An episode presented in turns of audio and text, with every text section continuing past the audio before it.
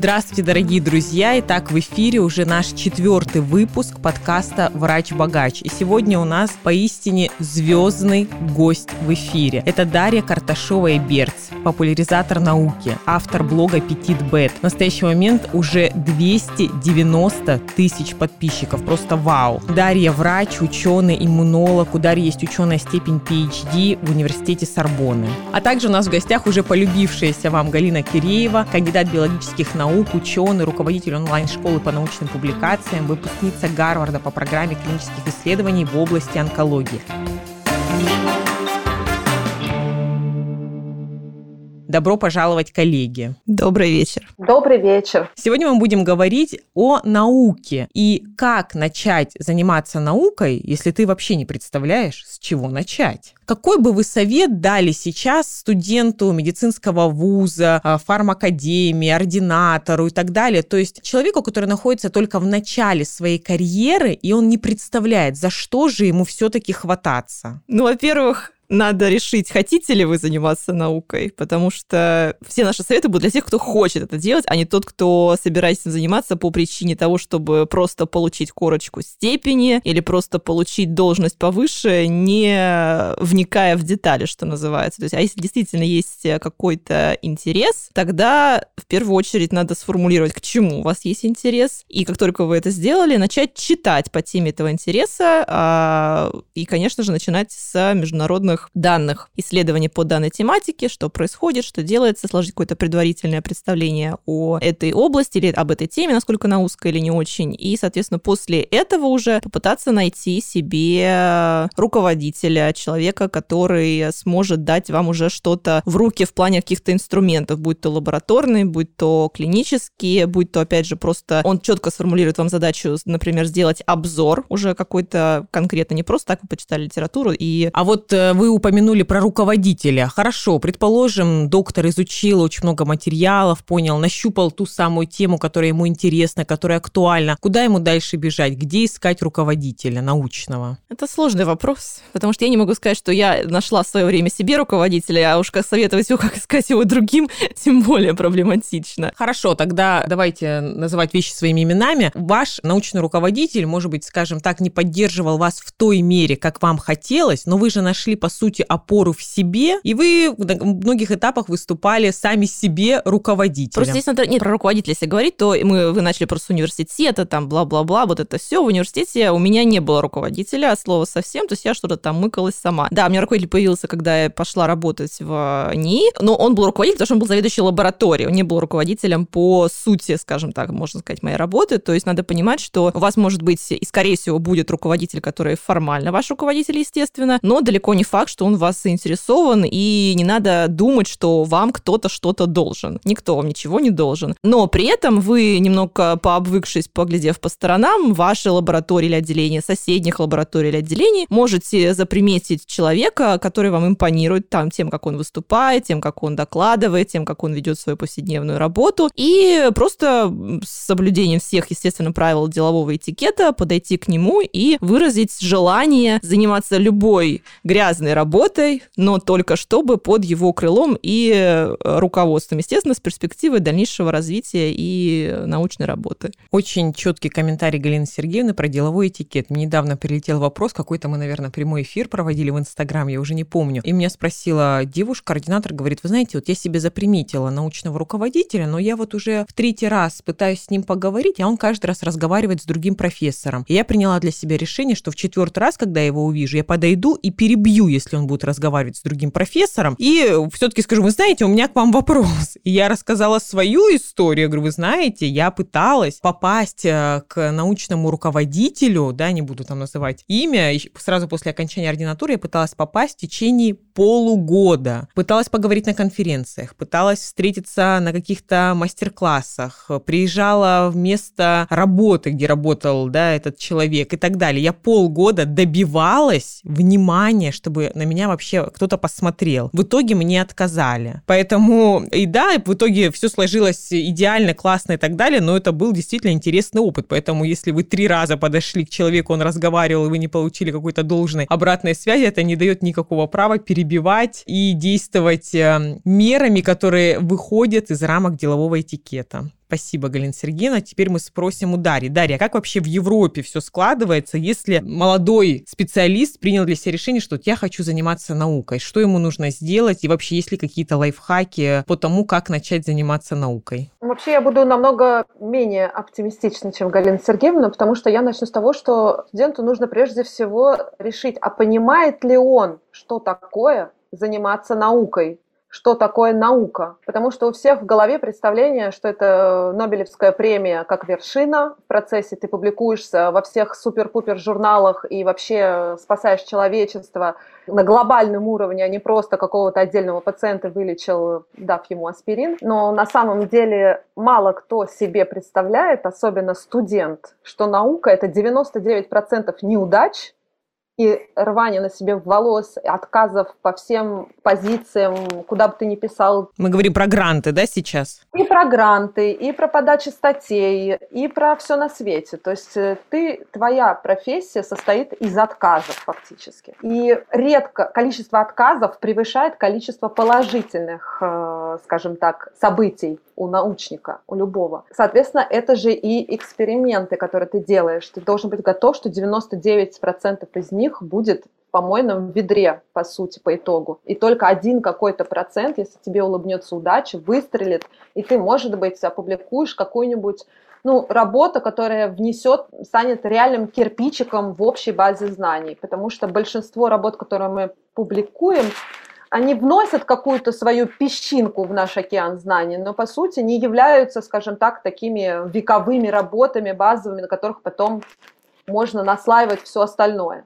То есть большинство статей это все же, оно значимо, но это реально песчинка в океане, а не целый булыжник там или остров, как когда публикуется, вот я недавно вчера вешала смена парадигмы под поводу СД-28, что оно, оказывается, этот сигнал иммунный не так и важен, или там публикация по ПДА на чекпоинтам, наконец-то поняли, как бороться теперь понятнее с побочными эффектами этой терапии. Такие работы, во-первых, не у каждого научного руководителя, не у каждой лаборатории выходят, чтобы они были настолько значимы. Ну и потом за такой публикацией стоят годы бессонных и ночей, неудачи, всего на свете. И самое интересное, что ты можешь быть частью этой работы лет пять назад, пока она только-только начинается, и внести в нее какой-то вклад, но по факту потом в самой статье тебя не будет, потому что ты уже как бы отвалился забыт, на этом ты этапе. Уже забыт. Да. Безусловно. Поэтому я бы студентам порекомендовала для начала на экскурсию сходить и поговорить с реальными научниками, сходить в лабораторию, поговорить с реальными учеными, немного понаблюдать за клиническими исследованиями, потому что наука она очень разная. Если вы медик, вы можете остаться в клиническом исследовании. Если вы, вас больше тянет базовая наука, вы можете перепрофилироваться в базовую науку и в лаборатории, быть не в клинике, а непосредственно там с мышками э, или с кровью работать. То есть это настолько разные вещи. Если, например, в той же клинике у вас намного больше идет отдачи, вы видите результат, вы видите публикацию, потому что даже неудачный результат в клиническом исследовании будет опубликован с большей вероятностью, чем это будет сделано в лаборатории по базовой науке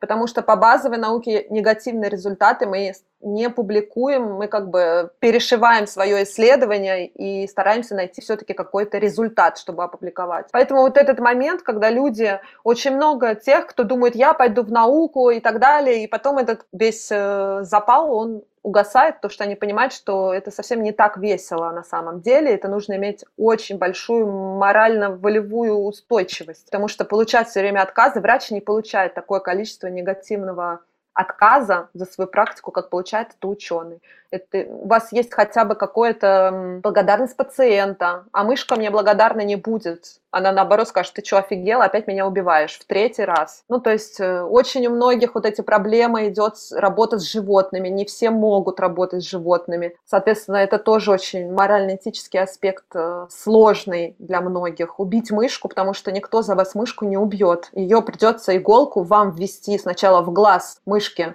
живой и забрать у нее кровь из глаза, а потом придется ввести иголку в спиной мозг и сделать дислокацию. Ну, как бы никто за вас этого делать не будет. Я абсолютно согласна. Даже когда я проходила один из первых тренингов по этичному обращению с животными и, соответственно, в комбинации с навыками GLP, у нас, ну, соответственно, мы полторы недели это было в МГУ, там хорошая лаборатория, хороший виварий, и один из последних дней был посвящен, ну, то есть там была обязательная программа, поэтому мы отрабатывали практические навыки, там у каждого было по три крысы, и вот мы как бы каждый со своими крысами, естественно, за эти полторы недели сроднился, а последний день была отработка навыков эвтаназии. И на самом деле где-то половина, наверное, с нашей группы только согласились сделать, то есть, ну, получили отметку в сертификате, что они эту процедуру сделали отработали корректно, это было, соответственно, помечено, остальные ушли с сертификатом, где не было навыка эвтаназии, как как бы отработанного и выполненного, поэтому да. На самом деле хочу здесь сказать одну вещь, что, например, на Западе вас спрашивают прям при устройстве на работу, способны ли вы работать с мышами и убивать их, ну, грубо говоря, с животными, нет ли у вас барьера этого. И, кстати, если даже этот барьер присутствует, не факт, что вам откажут. То есть тут есть э, такое понимание, что не все люди способны вот э, на такие научные ужасные поступки.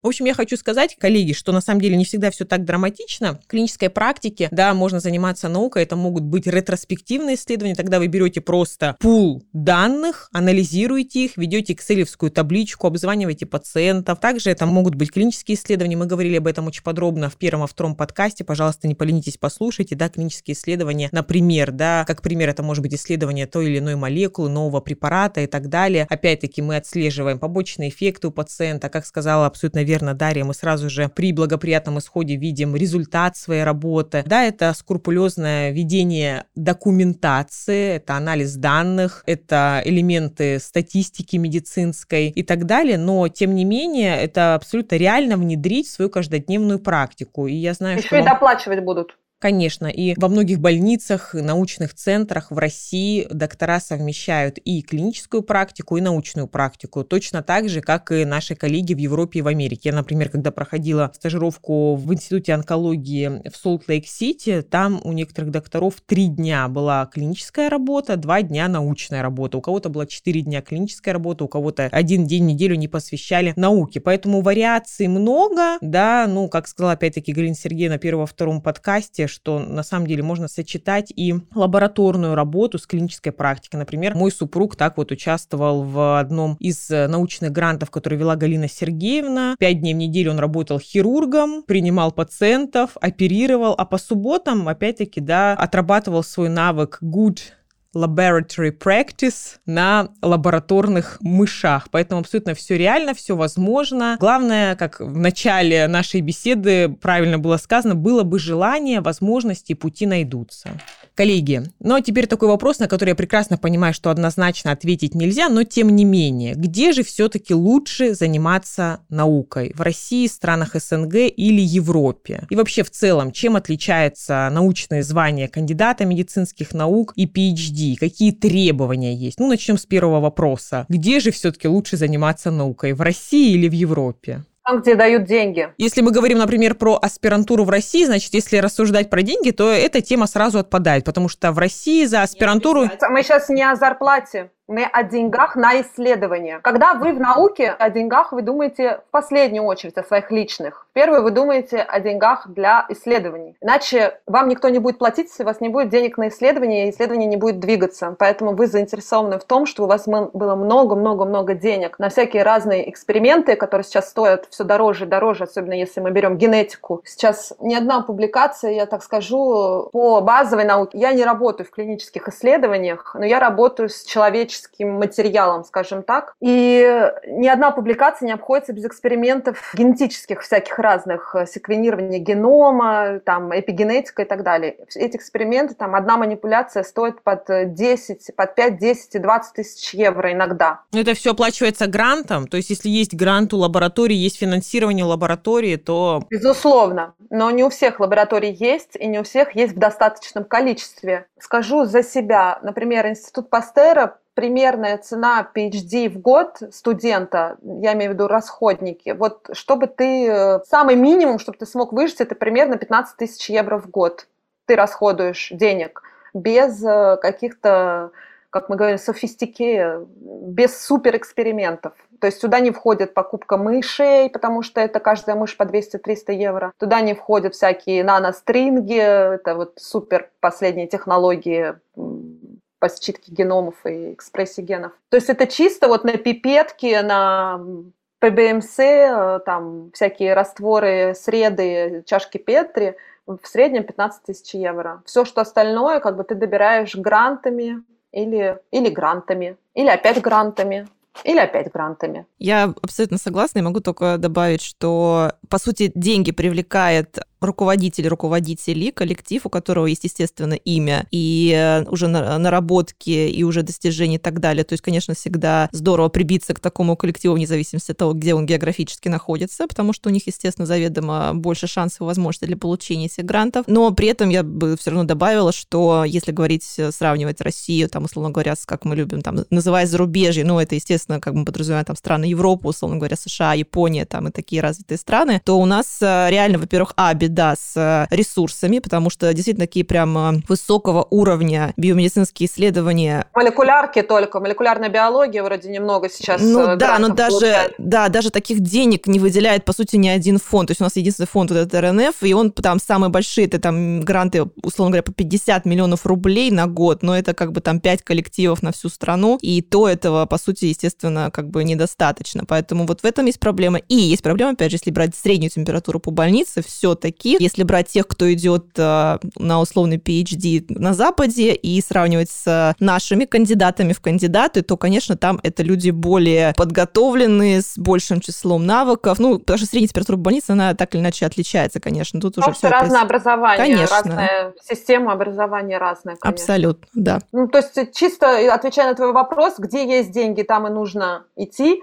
но больше вероятности того, что денег будет больше за пределами России. А если говорить еще про, тоже был вот вроде вопрос, там обсуждали про подготовку, и там требования, я просто такой а, из разряда там анекдотичных историй, когда со мной разговаривала коллега, она сейчас живет в Латвии, ну, соответственно, она переехала какое-то время назад из России, а она доктор, и какое-то время она вроде была в декрете, значит, сейчас она хочет э, именно попасть куда-то очень на PhD. Она на полном серьезе меня спрашивала в том плане, что, а вот я посмотрела там вот где-то в России, она взяла мне два каких-то института, вот там они объявили в аспирантуру, может быть, не а, лучше а, в аспирантуру, историю, да. а не на PhD. Ну, говорит, меня удивило только одно, что вот когда на PhD пакет документов, там, соответственно, там, значит, резюме, рекомендательные письма, вот там все остальное, почему-то вот в этом институте во всех требуют сдавать философию. А что, если я не сдам, а зачем? А зачем мне философия как вступительный экзамен? И когда она спрашивала на полном серьезе, как бы, что, а, может быть, там более рейтинговые программы и так далее, и так далее, я говорю, при всем этом там конкурс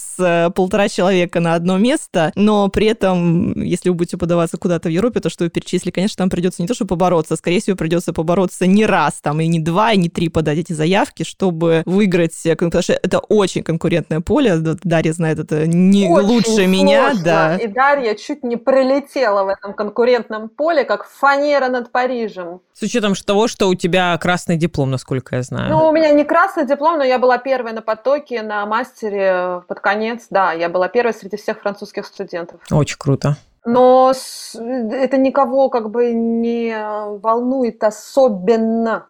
То есть, да, здесь смотрят на проходной балл. При поступлении на него смотрят, заглядывают, смотрят на твои оценки, смотрят, кто был преподаватель. Это очень любят делать, но это совершенно никакая не гарантия ничего. В общем, здесь э, научники – это пять лет в ВУЗе. То есть первые три года это у тебя базовая программа, дальше ты начинаешь подавать на мастер это что у нас магистратура называется на русском, наверное, да? То есть это четвертый, пятый год, мастер один и мастер два. Уже на мастере у тебя начинается специализация. То есть там, если ты в биоинформатику, иди на мастер биоинформатики. Если ты на иммунологии, иди на мастер иммунологии. Ты туда пришел, отучился этот год мастера, сдал все экзамены, тебе нужен обязательно стаж на лето. И тут начинается та самая гонка, потому что фактически, когда ты идешь на мастер, ты уже на первый, это получается четвертый год твоего института должен уже для себя знать четко, будешь ты оставаться на PhD потом или нет. Потому что если ты будешь делать PhD после пятого года, после второго мастера, тебе нужно уже на первом году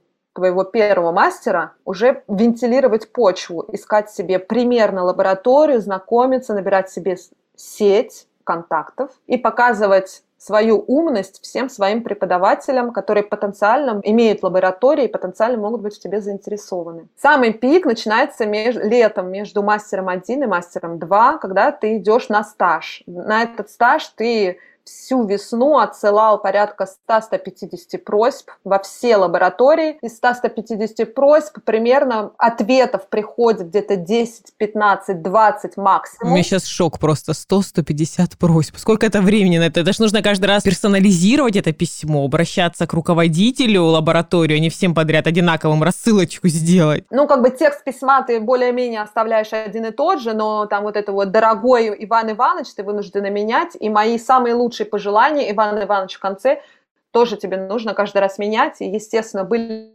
казусы, когда там забываешь поменять, отправил уже. Да, в идеале еще и упомянуть, что ты являешься поклонником таких-то научных работ Ивана Ивановича. Если так специфицировать, это вообще... На этой стадии, на это нет времени. Ну, как бы у тебя здесь э, спринт идет, потому что все другие же тоже ищут, и они тоже рассылают в эти же самые лаборатории. Все твои камарады, эти студенты, однокурсники, они все также ищут. То есть здесь гонка. В итоге потом тебе и вот 20 пришло ответов примерно.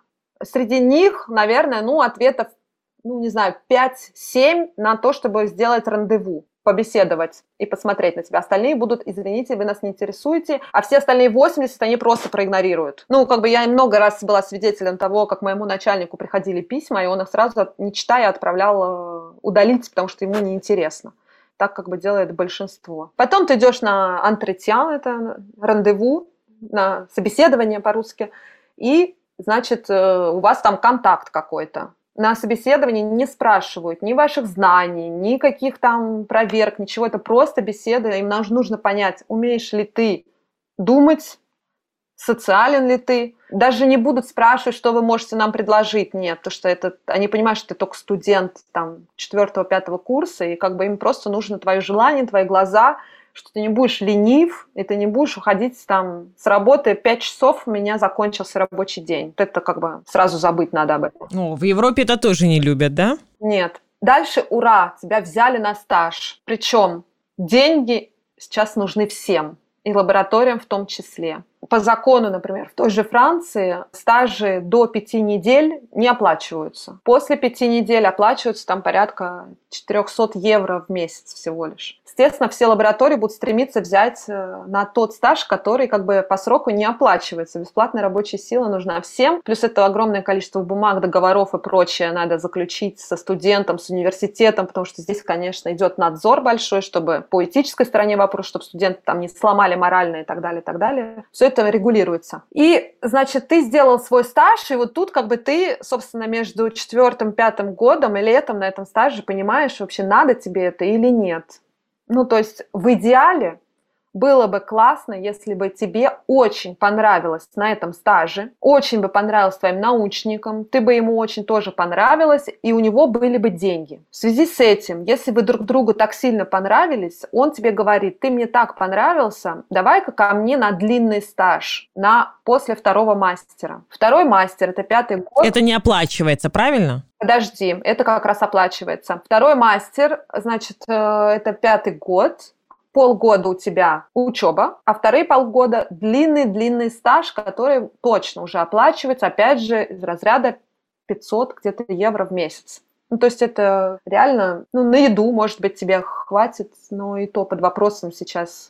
Ну, не суть, хоть что-то платит. И обычно, когда ты тот стаж, который ты вот этот длинный в 6 месяцев на последнем году мастера делаешь, это, как правило, твоя будущая лаборатория для PhD. То есть ты вот этот длинный стаж, потому что ты уже начинаешь работать над проектом, по которому ты будешь потом защищать PhD. Как мы все знаем, вас приглашают на PhD, и когда вы начинаете делать какой-то такой большой проект на 3-4 года, во Франции максимум PhD это 4 года больше нельзя, запрещено. У вас идет огромное количество времени, сначала это примерно год-полтора, на то, чтобы настроить все опыты для работы, подобрать модели, подобрать э, антитела, которые рабочие. Вы заказываете кучу всяких разных агрегатов э, у разных фирм, и вы смотрите, какой в вашей модели лучше работает Все это занимает огромное количество времени, год, полтора, некоторых даже два, когда вот вся система начнет работать в твоем проекте именно физический опыт будет настроен. И, собственно говоря, вот эти полгода стажа большого в конце второго мастера на пятом году тебе дают э, первую возможность начать готовить свое PhD именно уже в лаборатории технические эксперименты, выбирать мышиные модели там или какие-то другие модели. И ты это время как бы уже закладываешь, официально это не твое PhD, но ты уже как бы в твоей голове это уже твое PhD, потому что ты знаешь, что ты потом пойдешь и в этой же лаборатории останешься. Очень долгий путь. Да, как было у меня. Я нашла себе лабораторию совершенно прекрасную, причем так совпало, что тема была та же самая, от которой я уехала в Россию по печени.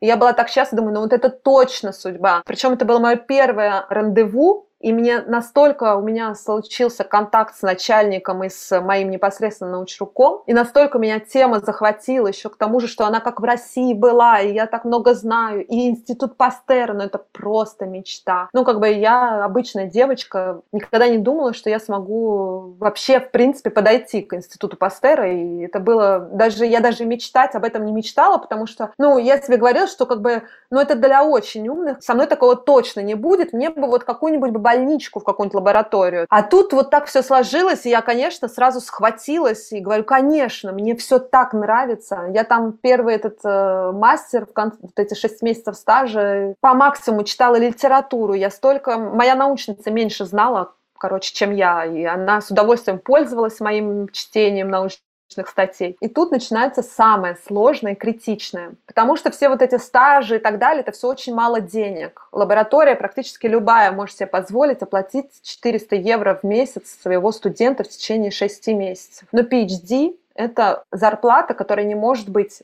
здесь по закону не может быть ниже прожиточного минимума, который у нас 1100 евро во Франции, 1300, по-моему, даже сейчас. И тут самый цимис в том, что если ты не нашел денег на свое PhD, даже если они у тебя есть на твоем личном счету, эти деньги. Ну, бывает такое, что очень богатые родители, и вот есть какой-то счет, не знаю, квартиру продали, есть там 100 тысяч евро на счету от проданной квартиры.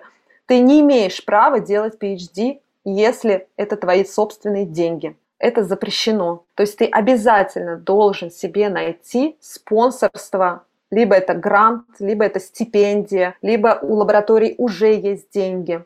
У моей лаборатории денег не было вообще. То есть э, я попала в ситуацию, что надо было искать денег, потому что они-то готовы меня взять, но докторская школа, которая все это регулирует, без контракта на зарплату PhD не разрешает. Соответственно, есть для таких случаев так называемая стипендия от государства. Она самая такая, скажем так, престижная, потому что там мало мест, всего лишь на каждый домен примерно 10 мест выделяется, но при этом она очень низкого оплаты, то есть это 1300 евро в месяц минимум. Но это единственный шанс для тех лабораторий, у которых нет свободных денег оплачивать. В чем заключается? Там конкурс ты как бы со своим научруком будущим, он тебе, с ним делаешь презентацию своей будущей научной работы, и перед комиссией вы все потоком проходите. И комиссия потом там из 100 человек отбирает 10 стипендий, кто достоин. Но я была одиннадцатая, на меня не хватило. И тут началось, ну, как бы ты понимаешь, что ты в июле месяце остаешься без э, всего. Как бы у тебя нет ни стипендий, ни PhD, институт ты закончил. Хорошо, что есть муж. Да, ну, это все, что у тебя есть, как бы.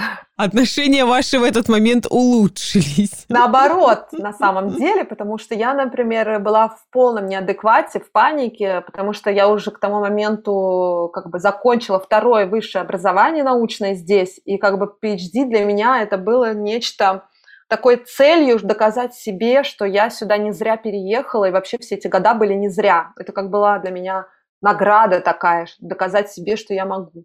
А тут выходит, что я не смогла, меня не взяли, я прям одиннадцатая вместо 10 мест. С таким крутым проектом я не поняла, почему меня не взяли. Ну, тут же начинается еще, я же самая лучшая, как они могли были же девочки поглупее, чем я, и проекты похуже. Такое всегда от воли-неволи начинаешь думать. Дальше мне научтук сказал, Даша, извини, но у меня денег нет. И я как бы в июле осталась у разбитого корыта, потому что после института ты как бы выходишь в статусе в звании инженера, но без PhD найти нормальную как бы работу себе ты не можешь. Особенно в академической науке это без шансов. То есть либо ты какой-то техник, меня это немного не устраивало, либо надо идти в фарму. На тот момент я фарму не рассматривала вообще. Ну, то есть идти в частную науку. Да, там много денег, но там нет полета мысли, скажем так, ты должен делать то, что тебе говорят. В академии ты можешь делать то, что ты хочешь в плане исследований. И начались мои слезы. Наверное, месяц я рыдала, потому что не знала, куда мне деваться. Естественно, я тут же начала отправлять на другие программы PhD, в другие лаборатории. Но проблема в том, что июль месяц уже все хорошие места были разобраны, как вы понимаете, моими однокурсниками, которые также точно искали свои PhD. Меня пригласили на собеседование в сентябре. Это был директор э, детского госпиталя здесь, в Париже, самый известный, очень большой человек. Я представила свою работу, они были очень довольны. Потом он мне, вот, кстати, тебе это понравится, Женя, он мне говорит, ну а что, вы готовы к разводу-то? Да вы что? А мне 32 года было. Вы готовы к разводу? Я сначала не поняла, я думаю, в смысле к разводу? Ну как, говорит, вы не сможете у меня работать и быть замужем. Ну как бы это стопроцентный развод. Почему? Потому что нет личной жизни. Мне не нужен человек, у которого есть личная жизнь или еще что-то. Мне нужен человек, который будет работать в моей лаборатории. Ну да, эмоциональное насилие называют. Да, еще раз скажу, тебе опять понравится. Естественно, у меня были рекомендации. Естественно, я предупредила свою вот лабораторию, которой не было денег, что я начинаю посылать в другие лаборатории. Мне нужны рекомендации. Они, естественно, мне сказали, конечно, Даша, мы все понимаем. Можешь сослаться на нас, пусть нам звонят, мы как бы расскажем, кто ты есть. И, в общем, он мне говорит, вот, а что у вас за рекомендации? Я говорю, ну вот, пожалуйста, там, Станислав Поль, ну, у меня очень известный начальник лаборатории был на тот момент. И его, естественно, все знали, и он тоже. Этот э, директор госпиталя смотрит на меня, после как он мне сказал, что я должна развестись, смотрит на меня и говорит... Вы нам подходите. Нет, он мне смотрит и говорит, ну это точно, что это ваша рекомендация?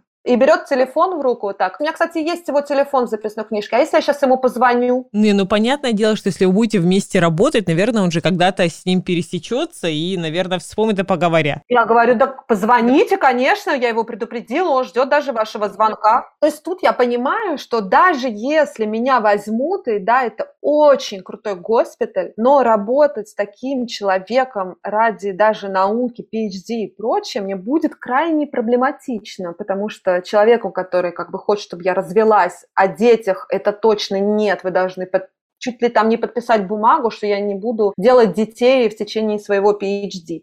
Ну, что как бы такой бумаги быть не может, естественно, она противоречит всем нормам морали. Но негласно это требовалось, прям вслух мне было прямо сказано. И тут я понимаю, что как бы даже если меня возьмут, мне сюда не надо. Это не будет счастливая PhD. PhD и так это геморрой большой. А тут еще с таким давлением начальства будет совсем все плохо. Соответственно, там надо было тоже ждать их решений и так далее. И меня, собственно говоря, спасло то, что настолько у меня были хорошие отношения с начальником, со своим вот на этом стаже в конце мастера после второго, что удалось мне получить единственную стипендию на всю большую больницу Кошан, которую мне выделили, чтобы сделать PhD свой. И именно в этой лаборатории, собственно говоря, за последние 10 лет таких стипендий давали только две. Мне и еще одной девочке. Об этом мне сообщили в сентябре месяце, когда я уже потеряла вообще все надежды на то, что я приготовилась уже год ничего не делать. И как бы начинать искать на следующий год докторскую. И тут на меня обрушилось... Ну, и тут реально сейчас вспоминаю, это даже не могу передать словами, что я почувствовала, и насколько я поняла, что все остальные проблемы в принципе не существуют. У меня есть моя лаборатория и PhD. Естественно, потом были другие проблемы, потому что денег в лаборатории так и не прибавилось. Соответственно, надо было весь бюджет пересматривать. Это была сложность, когда ты не можешь сделать так, знаете, с желанием, я хочу вот этот эксперимент, дайте мне 20 мышей. Нет, мне надо было пересчитать по самому низким ценам самое минимальное количество там мышей. Я, к примеру, говорю, я там на печенях работала, экономила в другом.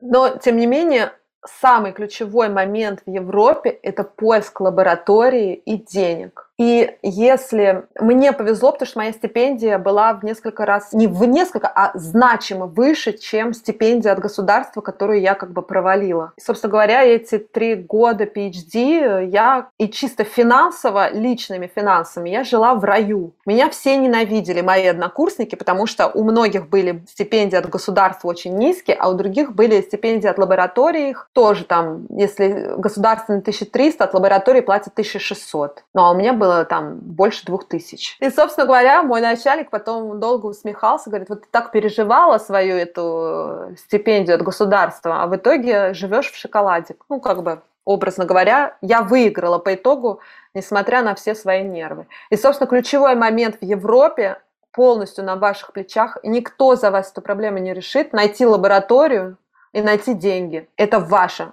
сложность, а не принимающей стороны. Иногда они под гранты уже предлагают, но, как правило, на предложение конкурс обалденный по сравнению с тем, где лаборатории, которые изначально не предлагают деньги, а предлагают просто как бы вот у нас есть интересная проблема на PhD, не хотели бы вы с нами поработать? Ну и деньги решаются уже в процессе вместе со студентом. Вот такие более реально. Ну вот самая большая проблема найти лабораторию и деньги на PhD, и это полностью, конечно, ложится на плечи студента.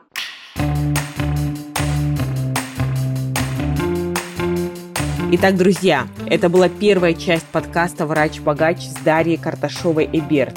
Сегодня мы поговорили о том, как же лучше начать заниматься наукой и где ей лучше заниматься – в России или Европе. Как мне кажется, беседа получилась достаточно отрезвляющей и показала нам, что не все золото, что иностранное, и в Европе есть свои сложности с наукой. Не переключайтесь, в ближайшее время выйдет вторая часть подкаста «Врач-богач», и там мы обсудим не менее острые темы. Всем! Спасибо.